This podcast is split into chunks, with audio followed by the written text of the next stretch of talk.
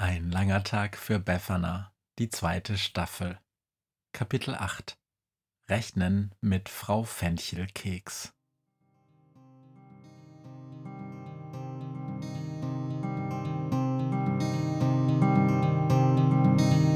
Wenn der Wind einsam durch die Straßen fegt, wenn die kalte Nacht sich auf die Häuser legt, wenn in Fenstern Weihnachtsschmuck ins Dunkel scheint, dann sind Befana und ihre Maus nicht weit. Wenn die Turmuhr Mitternacht geschlagen hat, stürzt die Hexe sich mit dem Geschenkesack auf nem Besen mutig in die Nacht hinab zu den Wesen, die ansonsten niemand mag.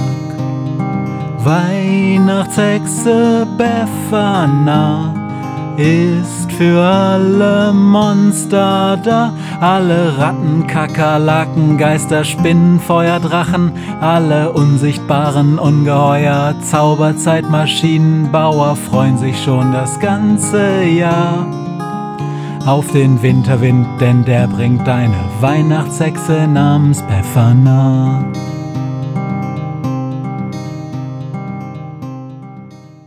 Es gibt sie überall.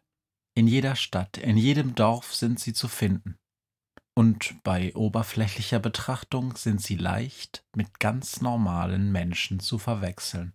Doch in ihrer Nachbarschaft weiß jeder, was sie sind. Man hält respektvoll Abstand. Kinder wechseln, wenn sie sie von weitem sehen, die Straßenseite. So hat's auch die Weihnachtshexe Befana gemacht, als sie vor vielen Jahren eine kleine Hexe war. Der weiße Staub auf ausgeleierten Pulloverbündchen gibt die Wesen zu erkennen. Niemand sagt ein böses Wort, man braucht sie, denken alle. Irgendwie. Denn also lautet ein Beschluss, dass jede kleine Hexe, jedes Kind, sobald es groß genug ist, loszurennen, um die Welt zu sehen, stattdessen jeden Tag zur Schule gehen, besser schlurfen muss. Dort sagt man ihm das ABC, und auch von fernen Landen wird erzählt, anstatt dorthin zu wandern. Kinder lernen in der Schule tolle Sachen, wie sie auch in fremden Sprachen, die sie nur aus Büchern kennen, Fehler machen. We don't need no education ist ein falscher Satz mit einem No zu viel. Den muss man rot markieren, sagt der Mann mit weißem Kreidestaub auf dem Pulloverbündchen vorne an der Tafel. Sagt die Frau, die immer ihre Brille aufsetzt, wenn sie liest. Das sagen alle Lehrer.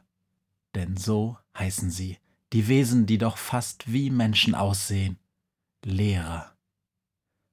Auch mit Rechnungssachen soll ein Kind sich Mühe machen, finden Sie, statt sich zu plagen, soll man seiner Lehrer lehren, mit Vergnügen hören und ertragen. Befana und Günther haben gestern viel gefeiert, als der Tatzelwurm zurück in seiner Höhle war.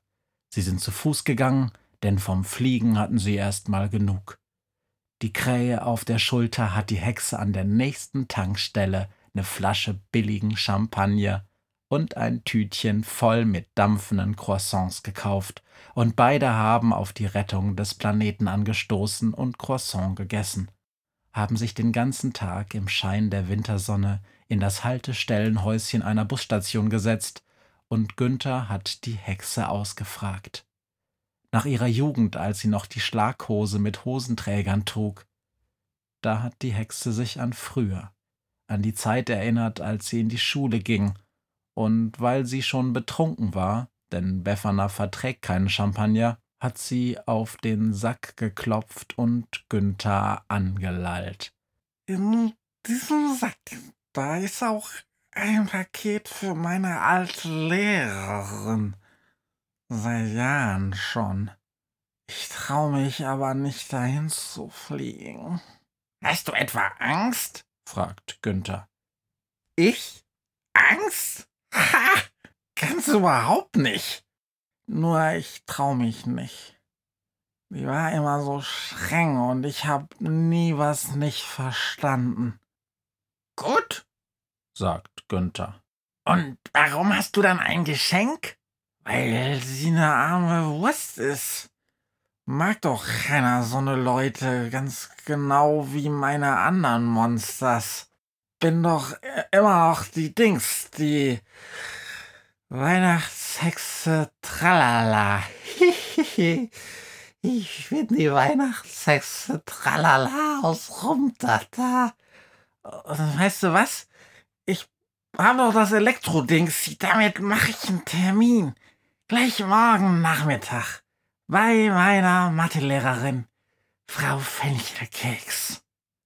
Jetzt sitzen sie, die Hexe und die Krähe, vor der Tür des Lehrerzimmers. Befana sieht übel aus. Sie haben in der Nacht im Bushäuschen geschlafen. Befana hat noch versucht, den Unterstand mit einem Zauberspruch in eine Luxusvilla zu verwandeln, aber irgendwas ist schiefgegangen.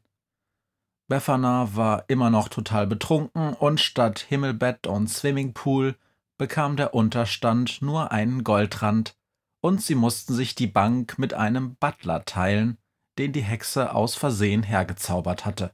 Erst um sechs Uhr morgens kam der erste Bus und hat den Butler mitgenommen in sein Schloss. Die Tür geht auf und aus dem Lehrerzimmer kommt Frau Fenchelkeks. Sie ist zwar alt, doch rüstig.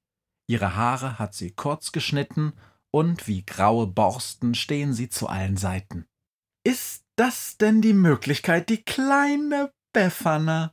Und einen Vogel hat sie auch. Hallo, Frau Fenchelkeks, sagt Befana. Du siehst ja so erwachsen aus. Komm mit. Da drin ist es zu voll. Wir gehen in mein Klassenzimmer. Auf dem Weg nach oben in die Klasse redet nur Frau Fenchelkeks dass sie nur noch zwei Jahre in der Schule ist und dann in Rente geht, dass sie in einem Gospelchor singt, wo sie auch im Vorstand ist, und dass sie montagabends in der Volkshochschule einen Matheabendkurs für rüstige Senioren gibt. Denn es ist nie zu spät, die Wunder der reellen Zahlen zu begreifen, sagt sie. Als sie in der Klasse angekommen sind, setzt sich Frau Fenchelkeks ans Pult auf ihren Lehrerstuhl und Befana nimmt an einem Tisch ganz vorne in der ersten Reihe Platz. Kannst du dich noch erinnern? fragt die Lehrerin. Ganz früher hast du immer in der letzten Reihe neben diesem Jungen mit der Zahnspange gesessen. Hast du den nicht mal geküsst? Da war doch was. Du musstest zum Direktor und hast einen Verweis bekommen. Weil sie mich verpfiffen haben, mault die Hexe. Hier, Bevor ich es vergesse, ein Geschenk zu Weihnachten. Ist in dem Schreibtisch vielleicht Aspirin? Ich habe tierisch Kopfweh. Tut mir leid. Das Päckchen mache ich später auf. Ist schließlich noch Advent, nicht wahr? Du, sag mal, Befana, es geht mich ja nichts an, doch hast du etwa Alkohol getrunken? Deine Fahne riech ich ja bis hier. Es gab etwas zu feiern gestern. Befana, du weißt, wie ich darüber denke. Ja, schon klar, du bist erwachsen. Aber gerade du musst wissen, dass es Grenzen gibt. Was hättest du aus deinem Leben machen können, hättest du dich nur ein bisschen angestrengt? Ich hab mich angestrengt. Es war nur so unfassbar langweilig. Ach komm, ich bitte dich. Kein Mensch verlangt von dir, dass aus dir über Nacht ein Überflieger wird. Der eine hat's im Köpfchen und die andere verdient ihr Geld im Reinigungsgeschäft. Die Lehrerin zeigt auf den Besen hinter Befana. Doch lag's bei dir schon immer an der Disziplin. Was gerade keinen Spaß gemacht hat, konnte ja nicht wichtig sein, nicht wahr? Die Hexe hält sich ihre Hand vor ihren Mund. Sie atmet in die Handfläche und ist sehr überrascht, wie stark sie doch noch nach dem Wodka riecht, den sie heute Nacht zusammen mit dem Butler ausgetrunken hat. Sie zieht, noch während ihr Frau Fenchelkeks etwas von Disziplin erzählt, ein Kaugummi aus ihrer Tasche und versucht es möglichst unauffällig in den Mund zu schieben. Jedenfalls ist Brüche dividieren keineswegs nur rausgeschmissene Zeit, erzählt Frau Fenchelkeks inzwischen. Schau, bereitet dir das Dividieren Qual, so spricht der Bruch, dreh mich mal um und nimm mich mal. Wenn du dich nur an all die schönen Eselsbrücken halten würdest, die ich euch so mühsam eingetrichtert habe. Bitte was? fragt Befana.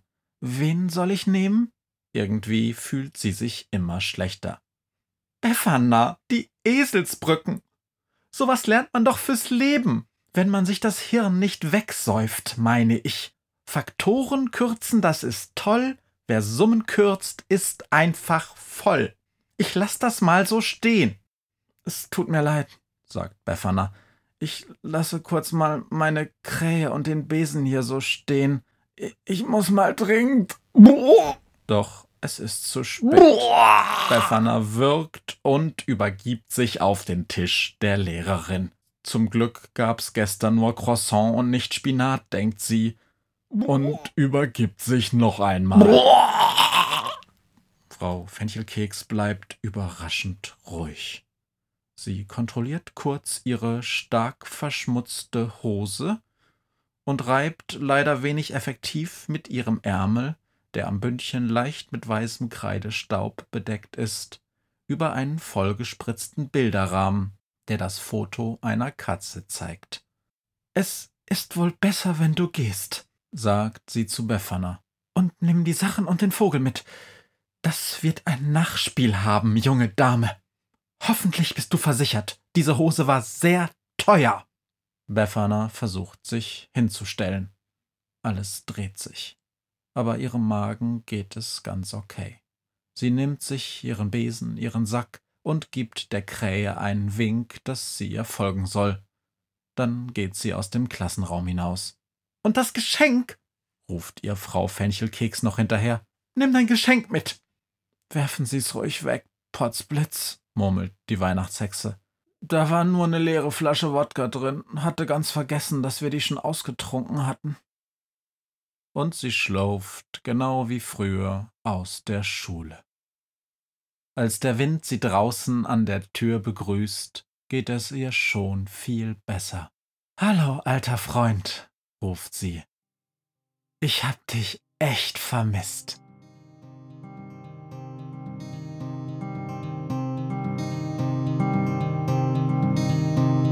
Was mir heut Morgen widerfahren ist. Eine Krähe sitzt auf meinem Fenstersims und sie krächzt von Weihnachtshexe Befana, die sie hoch am Himmel fliegen sah. Tausend Abenteuer hat die Hexe erlebt, wie ein Haus verschwindet, wie ein Berg erbebt wurde im Wald verwunschen und im Fels versenkt, und doch hat sie alle reich beschenkt. Weihnachtshexe Befana ist für alle Monster da. Alle Ratten, Kakerlaken, Geister, Spinnen, Feuerdrachen, alle unsichtbaren Ungeheuer, Zauberzeitmaschinenbauer freuen sich schon das ganze Jahr auf den Winterwind, denn der bringt eine Weihnachtshexe namens Befana.